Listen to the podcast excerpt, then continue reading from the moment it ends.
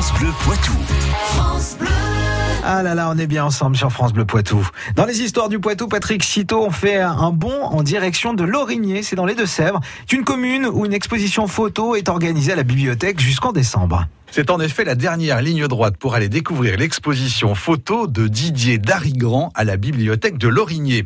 Intitulée Femmes passionnées, cette exposition est, comme l'explique son auteur, l'occasion de photographier des filles et des femmes dans leurs passions respectives. À découvrir aux horaires d'ouverture de la bibliothèque de Lorigné, aux deux rues des Tilleuls, le mercredi de 15h à 18h et le samedi de 14h à 16h. D'accord, mais où se situe Lorigné? Eh bien, implantée au sud-est des Deux-Sèvres, la commune est en grande proximité avec la Vienne et la Charente. Le village est ainsi à 25 km de Mel, 20 km de Civray et 15 km de Ruffec. On en trouve trace en 1085 sous la dénomination de Villa Lornatium.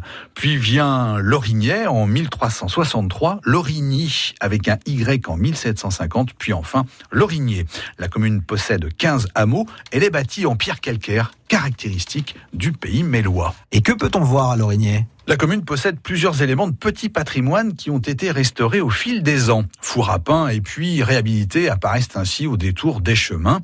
Lorigné est également doté d'un riche patrimoine arboré. On y trouve notamment des tilleuls et des châtaigniers. Certaines châtaigneraies sont d'ailleurs encore entretenues pour la consommation familiale. Côté patrimoine bâti, l'église Saint-Martin est implantée au cœur de la commune depuis le XIIe siècle.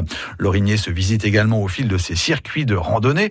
On peut ainsi y faire la balade du sauvage et celle de Queue d'Ajas.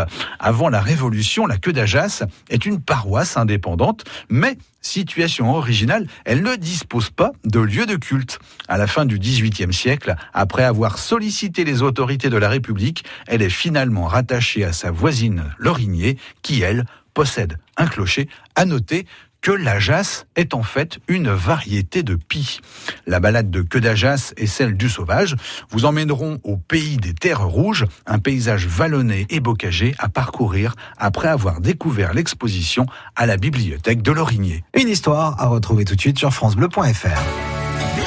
France Bleu Poitou.